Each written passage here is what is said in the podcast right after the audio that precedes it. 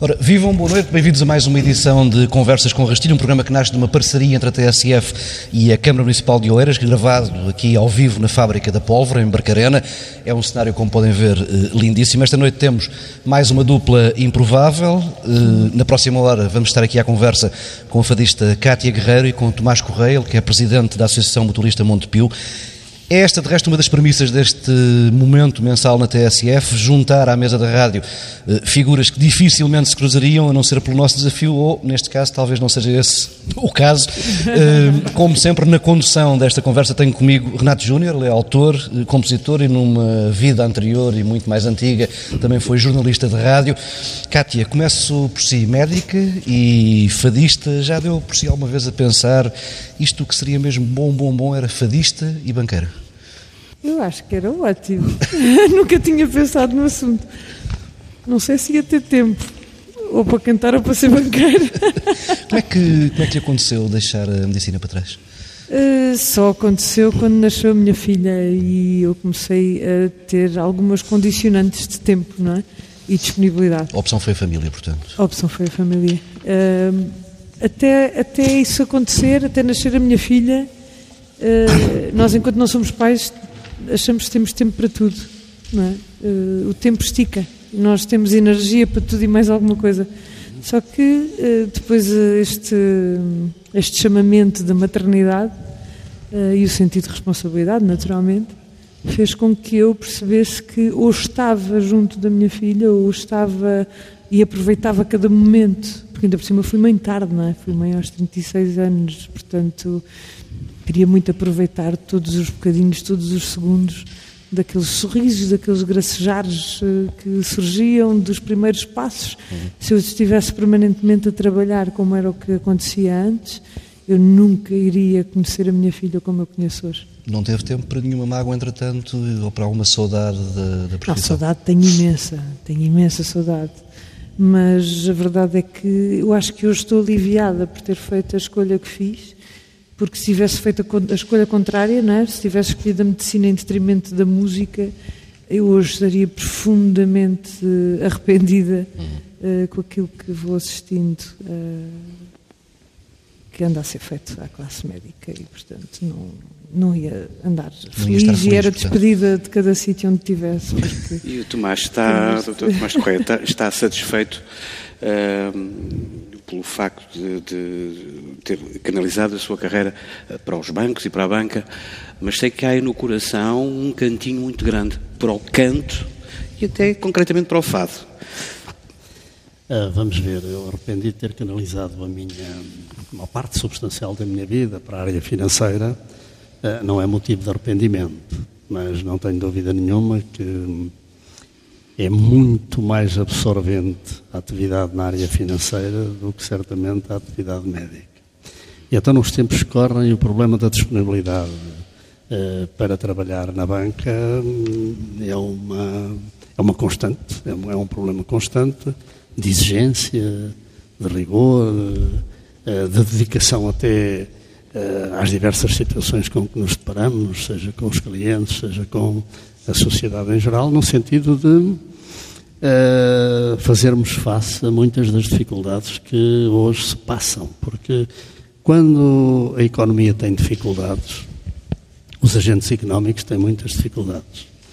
E normalmente nós esquecemos que as dificuldades dos agentes económicos também passam para os bancos, no quadro do relacionamento que existe entre os bancos e esses agentes económicos. Uh, se uma família está desempregada, naturalmente que se tiver um crédito à habitação terá muita dificuldade em pagar o seu crédito à habitação. Isto transforma-se num problema para os bancos. E os bancos, eu pelo menos sempre me habituei, e o Montepio muito particularmente, não podem deixar de olhar para estas situações com uma responsabilidade social muito grande.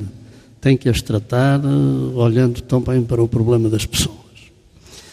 E articular soluções para as pessoas num quadro de dificuldades, com todas as exigências regulamentares que são cegos e feios relativamente a esses problemas, e sobretudo quando estamos numa instituição de pessoas, como é o caso do Montepio, eu devo dizer que é algo muito difícil, muito exigente e que dói. Em muitas circunstâncias. Deixe-me interromper, justamente indo um pouco atrás, porque é visível na sua gestão, não só à frente do banco, como à frente da Associação Mutualista, e é visível e é reconhecido por todos os nossos pares ligados à música e às artes, o que tem feito uh, pela, pelos artistas portugueses. Uh, não será que a sua política dentro do Banco e da Associação de ajuda aos artistas portugueses se deve ao facto de não ter conseguido levar uma carreira como cantor? Não gostava? Não, não, não chegou... Eu já o ouvia cantarolar e, e bem. E ainda tem alas? Ah, agora não, agora não, não tenho, não tenho tido, mas hum, eu às tantas cheguei à conclusão que se continuasse a ter aulas virava contra tenor, o que era uma complicação muito grande. Não estava psicologicamente preparado para, para isso e, portanto, acabei Ainda por... fazíamos um dueto. Uh, mas é verdade, eu, eu tinha para ali um registro tão alto, tão alto, tão agudo, que eu comecei a ver que aquilo nunca mais parava. Eh, bom, então eu deixei de ter aulas e também deixei de ter muito tempo para, para poder dedicar-me, como eu me dediquei durante uma meia dúzia de anos, a, a, aprender alguma coisa de cantar. Não sei cantar, não é nada que se pareça, mas portanto, lá vou andando, enfim. Mas contar, contávamos há pouco que hum. deixou de ter uma, aquilo que era uma tradição de algumas noites artísticas em sua casa, é por um problema de relacionamento com, com, com os novos vizinhos, hum, mas ainda tem tempo para de vez em quando, consta que de vez em quando junta, se junta com outros amigos num restaurante ali na zona da Comporta para umas noites de fado vádio, isso ainda acontece, isso, é? por isso. ainda acontece, isso ainda acontece, nem sei como é que sabe isso, mas é verdade. Uh, enfim, Tudo não só. sabe nesta vida. É verdade, é verdade. É, é, o nosso papel, não é? Saber é verdade. é, é verdade, e, e devo dizer que são dias absolutamente fantásticos. E às vezes aparecem por ali uns amigos, como uh, com as suas guitarras e violas, como, como Custódio, Jorge Fernando, etc. E passamos ali tardes absolutamente bom, é? fabulosas. É uma terapia uh, para, para a sua vida que não, não tem sido, não tem sido é, uns anos fáceis à frente do Montepio. Eu, eu não sei se é uma terapia, mas que é uma necessidade, é, porque Vamos lá ver, eu gosto, gosto muito de música, gosto muito de, de cantarolar, gosto, não sou capaz de tocar viola, já o fiz em tempos, mas como tenho um problema para aqui no canal Carpio a partir dos 35 anos, eh, não precisei de fazer a operação, cabo vou aguentando nisso, mas, mas não, não consigo tocar. Mesmo se quiser fazer escalas no piano, ao fim de 3 minutos eu estou muito aflito das mãos e dos dedos e desta coisa.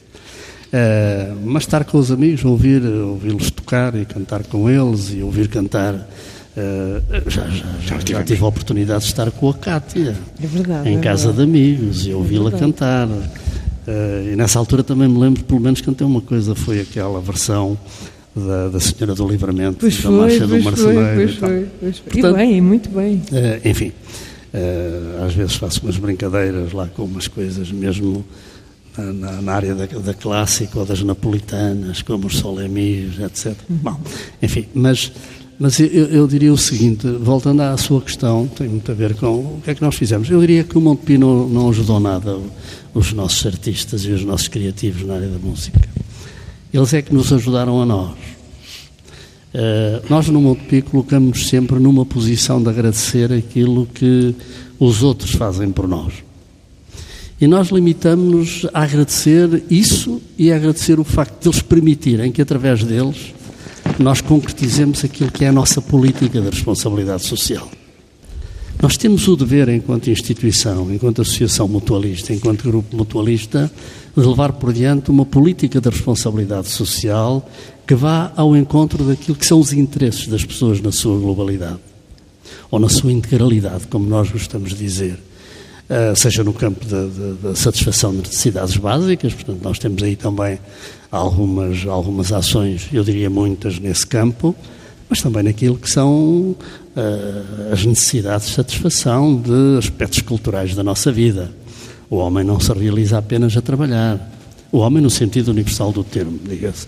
O homem realiza-se uh, através de, uh, do consumo, se quiser, ou da produção de bens culturais, uh, através do trabalho que leva no dia a dia, através do convívio com os amigos, através da música, da escultura, do teatro, da, natureza, da apreciação da natureza. Isso, é? E, portanto, isto faz parte Nós, para nós, enquanto associação mutualista, eu sublinho sempre o facto de nós eh, nos considerarmos, porque somos uma instituição de pessoas, tudo aquilo que interessa às pessoas, no sentido de, de uma qualidade de vida à dimensão e humana, é algo que nos preocupa. A associação, enquanto principal acionista também do banco, um, no seu todo, continua e, e poderá, garantias de, poderá dar garantias de boa saúde para continuar a levar esse legado por aí à frente, uh, Tomás? Claro, claro. Aliás, quando, quando a, Associação Mutualista de, de deixar de ter capacidade uh, ou deixar de ter vontade para ir ao encontro daquilo que são as necessidades das pessoas... Já em perfeita sintonia com o seu amigo Carlos Tavares que também, que também, que também, que também canta, não é? Não, vamos lá ver. curioso. eu direi que a política de responsabilidade social do grupo é conduzida, é determinada, é levada a cabo através da Associação Mutualista e da Fundação Montepio. E, portanto, as empresas do grupo dão também, e a Caixa Económica, naturalmente, dá um contributo muito importante para isso. Mas eu diria que tem que dar mais nessa matéria. Portanto, eu percebo, eu percebo, o que o Renato está a dizer, é porque pode chegar alguém que não pense da mesma forma, não é? que não, não dê continuidade a esse, esse espírito uh, extraordinário e bastante inteligente, deixe-me dizer, não, não querendo estar aqui a fazer elogios fáceis, porque não é de todo, mas é muito raro encontrar pessoas nesta sociedade que entendam o verdadeiro valor do, do, daquilo que os artistas fazem. Uh, e, e, naquilo que me toca, uh, enquanto artista, e de uma forma geral, quer dizer, vamos, vamos se formos olhar para a história da, da música, todos os músicos se alimentaram de, de, de, apoios, de patrocínios, de, de, de cuidados que lhes eram dados para que eles pudessem continuar a criar, porque aquilo que eles criam é aquilo que nós chamamos de beleza. E a beleza uh, tem um efeito de contágio. Quanto mais beleza nós oferecermos aos outros, mais beleza temos à nossa volta. E é? estamos num, num, país com um mercado musical, artístico, se quiser, muito pequeno, com, com uma escala muito, muito reduzida. Uh, que é muito difícil. agora a nossa conversa é, para é lá do Montepio. difícil sobreviver a isto, não é? Exato. Ainda mais o paradigma que mudou, o paradigma do mercado também mudou muito, essencialmente Sim. Para, para, as artes. E esta, todas estas ajudas externas aqui ali são. Mas a Cátia, eh, eh, desculpa, a Cátia sente eh, falta de mais atitude noutros grupos. Não estou a falar só da, da, da banca, mas de quem tem uh, o poder económico nas mãos e parte da economia nas mãos, sim, de dar falta. mais ajuda. Ah, sim, sim, sim. Sinto muita falta disso. Vejo muito muito pouco, uh, ou há um interesse comercial muito específico, muito estudado e que sabemos que aquele apoio específico àquele artista em concreto nos vai dar um retorno extraordinário porque tem não sei quantos likes no Facebook, porque vendeu não sei quantos milhões marketing de discos. Puro, marketing. marketing puro. E é essencialmente isso que nós assistimos. Os festivais de verão? Os festivais de verão são muito que importantes levam grande também. parte dos orçamentos? Precisamente. Uh, e, e, aí esgota-se, não é? E os artistas já não conseguem pedir, quer dizer, podem pedir, mas têm um não garantido. Uh, mas a verdade é que depois o mérito, o mérito e a qualidade, depois é muito pouco uh, agraciada nesses, no momento em que são atribuídos os apoios. é mais o, o, estudo minucioso do que é que aquele artista me vai dar, trazer em troca. É? Qual é a visibilidade que este artista, não pensando que às vezes os artistas pela qualidade que têm, para aquilo que às vezes até pelo, pela, pela exclusividade daquilo que fazem, vão fazer uma diferença neste mundo, vão fazer uma diferença uh, na vida das pessoas que os estiverem a ouvir, uh, que conseguem, se calhar não agora, mas daqui a 10 anos, estar num ponto onde finalmente se deixa de preocupar, se, se deixa de preocupar com o retorno imediato, o retorno uh, instantâneo, não é? Como é que... E, portanto, isto é, é preciso ter uma visão um bocadinho mais à frente. É? Felizmente é? o Montepio não sofre dessa doença. É verdade, é verdade. Mas o que estávamos a falar é exatamente jamais, de não haver mais apoio. Jamais, não é? O Montepio não consegue aguentar toda a gente. Decisões, Tomei decisões uh, no apoio às artes e à música em particular com base em perspectivas de marketing e da obtenção de ganhos em matéria de marketing. Aliás, veja-se o facto de nós termos eh, quantos artistas não temos hoje, e até com, com carreiras uh, interessantes, cujos primeiros discos foram gravados com, com o apoio, do, do Montepio. Exatamente. nós estamos a falar de poucos. Eh, e nós não tínhamos, nós não somos especialistas. Bom, e, portanto, quando apoiamos, achamos que há ali, uh, alguém nos diz que há ali alguma qualidade, uma vontade, uma determinação, e, portanto, nós pensamos que faz sentido apoiar. Bom, agora dizer outra coisa. A política no Montepio não é uma política do Presidente do Montepio. Uh, nós temos um sistema de democracia interno e há um conjunto de mulheres e homens que tomam decisões. Por conseguinte, há ali um, um caldo cultural uh, que não permite que Há quem te chamasse já os quatro Fs. Fátima, Fado, futebol é, e a linha F. Há ali um caldo cultural que não permite que de repente chegue alguém e diga, bom, isto agora vai ser diferente. Eu, eu, eu, eu considero que isso será Sim. praticamente impossível. Nós temos pessoas no Monte Pico que não fazem outra coisa que não seja contatar com, com, os nossos criativos, com os nossos artistas, no sentido de ver como é que nós os podemos apoiar. Uh, eu direi que não tenho. Eu fico muito satisfeito quando vêm propostas, portanto, e que e se as posso apoiar. Nós estamos hoje presentes, eu diria, em praticamente aquilo tudo que é realização uh, no campo musical neste país. Uh, mas nunca descuramos o apoio individual uh, àqueles artistas que precisam, que nós sentimos que precisam. Uma pequena coisa, às vezes, é muito importante para que eles possam, para que eles possam continuar a, a desenvolver a sua carreira. Sei lá, hoje gravar um novo CD sim, sim. é muito difícil para é muita gente. Pesado, é muito pesado. É pesado. E para nós não é tão pesado assim. E nós sabemos que ao fazer isso, dizemos só com tão pouca coisa, nós, no fundo, constituímos numa grande alavanca para a pessoa que está connosco e que nos ajuda. Isto é uma forma. Uh, uh, lá, quando, quando, quando, quando eu ouço tanta gente, artistas reconhecidos relativamente ao trabalho que o Montepio faz nessa área, não sou eu, é o Montepio que faz. Quantos, quantos artistas apoiados pelo Montepio existem que não me conhecem sequer, que nunca falaram comigo? Há muitos. Porque essa não é uma necessidade. Esta coisa de dizer, ah, pá, vou ali, depois é pá, vejo. Ah, pá. Quantos likes tem, quantos seguidores tem no, no Facebook, no Instagram, etc. Interessa-me. Não faça mais pequena ideia. Nem é isso que nos leva a determinar os apoios. Mas, Carlos, deixem-me só mudar de, de, tema. Nós estamos aqui numa posição um pouco complicada, porque estamos a gravar o programa uh, numa semana, há uns dias ainda das eleições, eh, uhum. e os ouvintes neste momento sabem muito mais do que nós sabemos neste momento. Não, é? uh, Será que sabem? não temos toda a informação. Sabem? sabem? certamente pelo menos, o resultado, menos o resultado. o resultado das eleições. Mas, uh, e a pergunta vale para os dois: como é que, como é que viram a campanha eleitoral, que, que foi particularmente longa? Uh, estamos há longos meses em campanha eleitoral, não, não, não, não vos quero ouvir só sobre estas, estas duas semanas, mas como é que viram o jogo partidário desde, desde há uns meses? Para cá até agora? Eu posso começar. Vamos lá ver. Eu, eu, eu, creio que a, a, a campanha uh, tem, um, tem um primeiro aspecto que eu gostaria de sublinhar. Estamos perante uma campanha muito civilizada. E muitas vezes diz-se que umas campanhas civilizadas não são esclarecedoras. E eu tenho para mim que esta campanha foi extraordinariamente esclarecedora. Uh, e provavelmente, uh, em resultado desse esclarecimento que a campanha tem vindo a proporcionar, uh, nós, se calhar, vamos ser confrontados no dia das eleições com resultados completamente diversos daqueles que eram as expectativas de muitos. Penso que houve aqui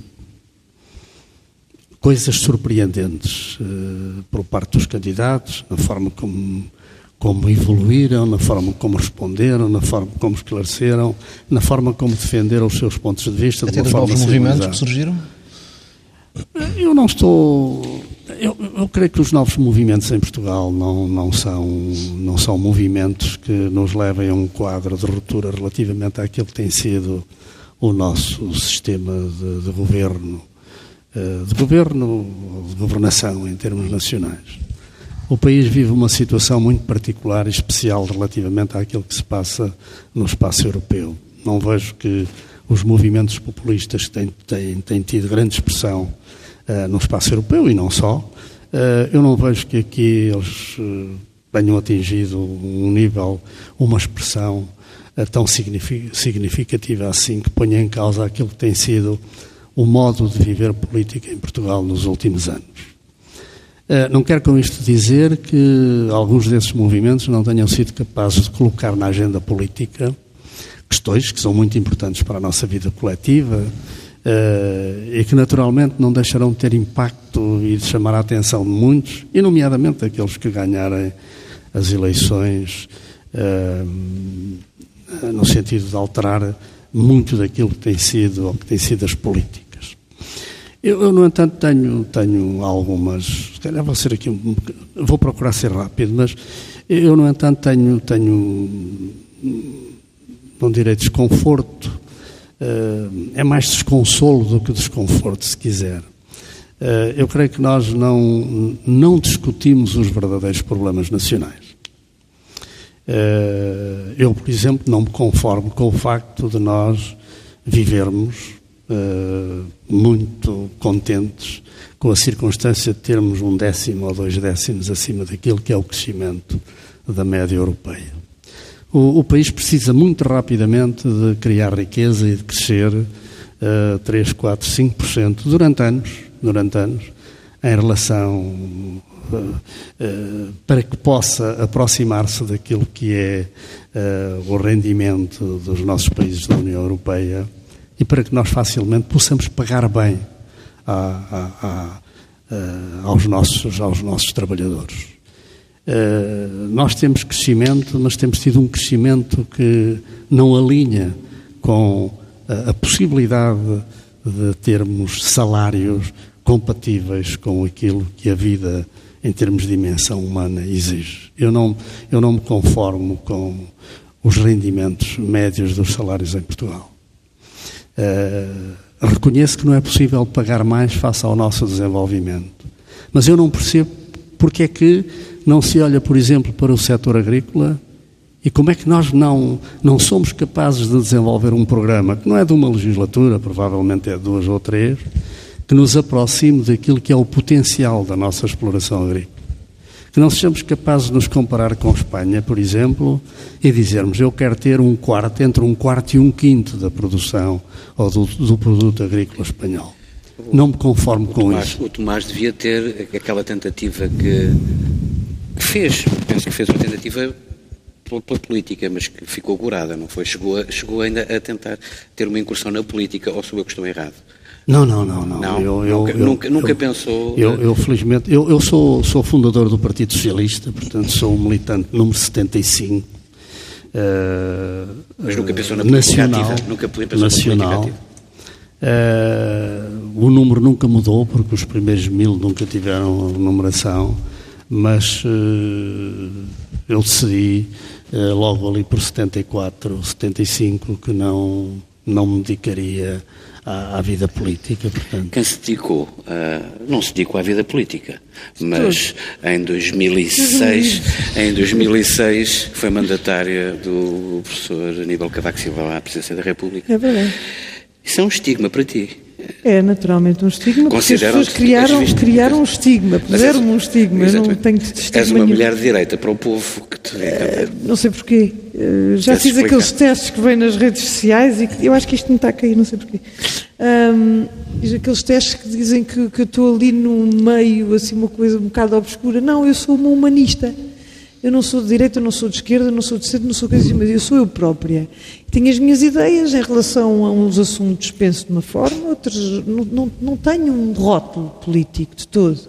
É evidente que me rotularam, estigmatizaram dessa forma, porque uh, o professor Aníbal Cavaco Silva é muito é muito mal amado, sei lá, ganha as eleições assim de repente à primeira volta, mas depois é muito mal amado, é muito maltratado, é muito ridicularizado, é muito tudo, mas ganhou as eleições à primeira volta. E depois é assim, tratam-no assim. Mas uh, a verdade é que eu gosto dele, eu confio nele, e por muito que ele não tenha a melhor comunicação do mundo, que não tem, talvez tenha a pior, uh, tenho como uma pessoa muito séria e com um sentido de Estado muito grande. E por isso mesmo, por conhecê-lo, fora das câmaras, fora dos, dos discursos públicos, Uh, apoiei, apoiei convictamente e, e, e, somos amigos pessoais. Somos amigos pessoais. E a tua visão, a telefonar desculpa. nos aniversários e nos natais. E via-se agora, uh, já falta pouco tempo, um ano e meio, a aceitar um desafio semelhante. Mas Deus me Sousa. livre. Depois daquilo que eu vi, que eu assisti na política, uh, na política ativa portuguesa, não, de todo, de todo. Uh, eu acho que a política, a vida, os bastidores da política são de facto muito feios e muito sujos.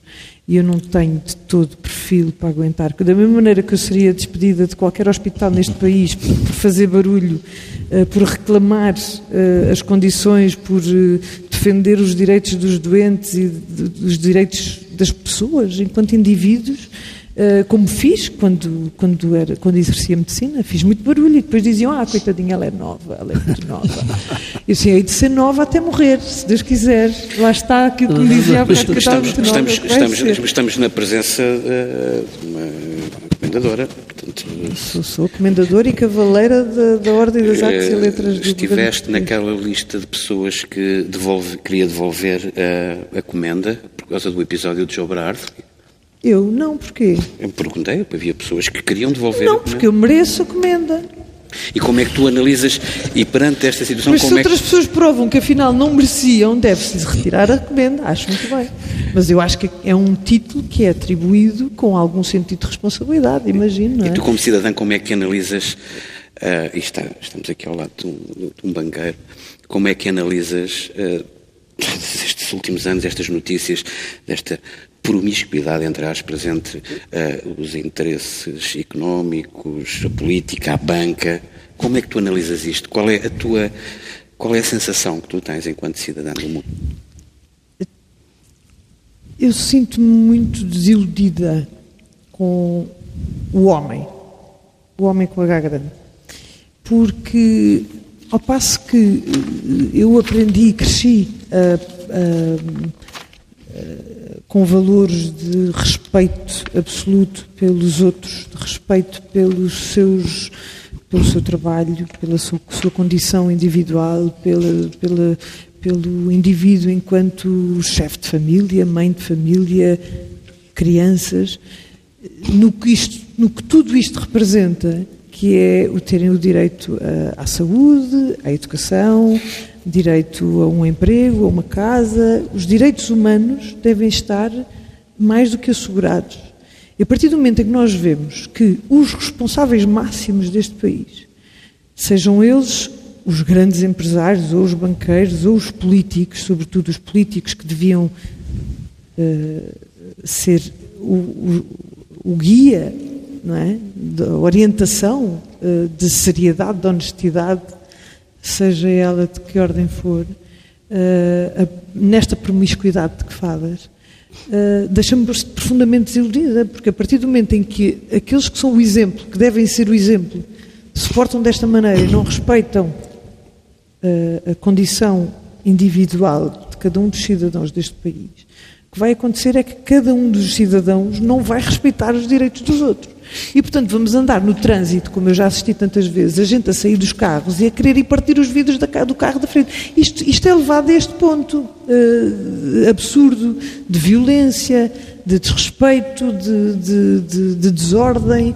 Porque afinal, quer dizer, se eles fazem isto, se, se andam nesta promiscuidade financeira e económica, eh, de, de, dinheiros que saem daqui, que vão não sei para onde, de gerirem os nossos dinheiros, porque somos nós que trabalhamos para pagar este país, eh, da forma como gerem, eh, então eu posso fazer o que eu quiser. E eu vou fugir aos impostos, porque eles me estão a dar o exemplo e, e, aliás, estão-me a dar o sinal que o melhor é fugir aos impostos, porque os meus impostos não vão ser bem tratados, não vão servir-me uh, naquilo que eu tenho de direito.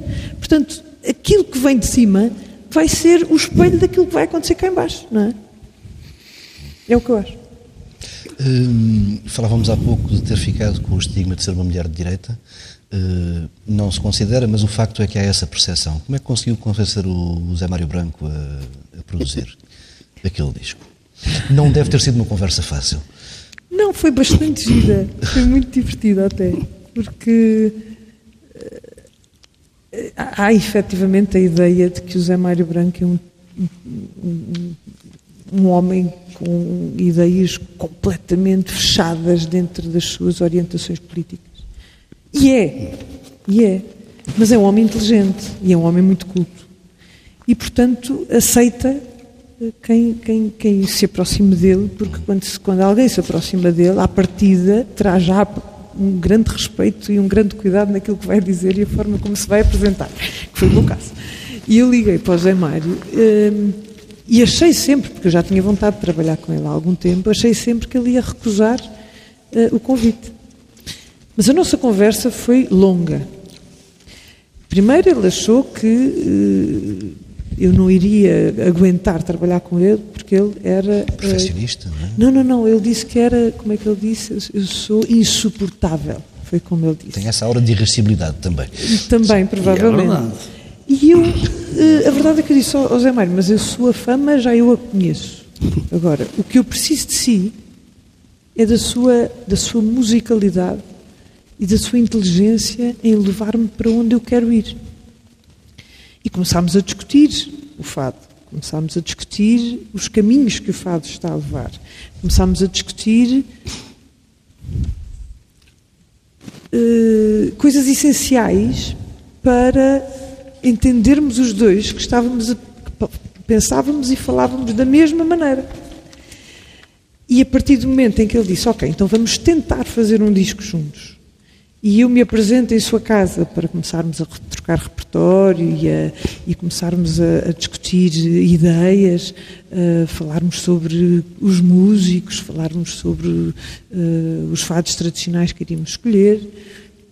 Há naturalmente uma primeira postura, uh, uma postura inicial do Zé Mário bastante formal uh, e distante, algo distante, mas que a Manuela de Freitas conseguiu romper esse, partir esse gelo, essa pedra de gelo, e o que aconteceu foi que todas as vezes que eu ia lá à casa, e foram muitas, e foram largos meses que nós estivemos a trabalhar juntos, era um pequeno passo para conquistar o Zé Mário. Não que eu fizesse de propósito, mas porque ele percebeu que a tal miúda de direita, que até tinha apoiado o Cavaco, porque é assim que dizem, não é? Uh, Deixem-nos de, de, de conversa uh, que apoiou o Cavaco, até uma miúda que pensa da mesma maneira que ele, no que diz respeito ao respeito pelos outros, ao respeito pela vida, ao respeito pelos direitos das pessoas, ao respeito pelo trabalho das pessoas.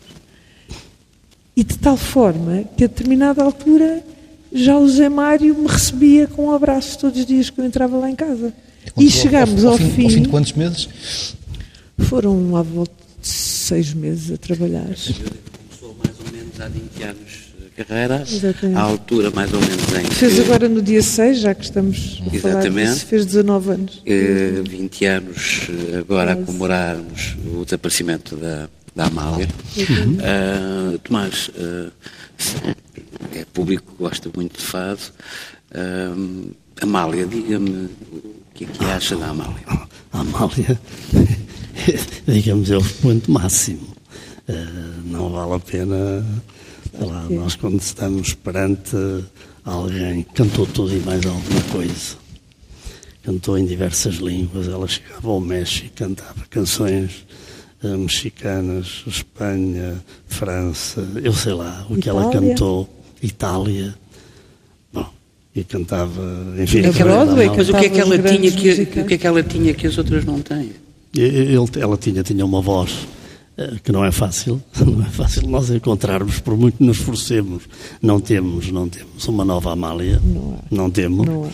Mas, e depois ela tinha. Disseram que era uma falar, não era uma nova Amália, tudo disseram que era uma nova Amália. Quando, eu, sempre vai aparecendo uma, é sempre uma nova Amália. Já não, é, já acabou, não, vale já acabou, Não vale a pena termos ilusões acerca não disso. É. A Amália era a Amália.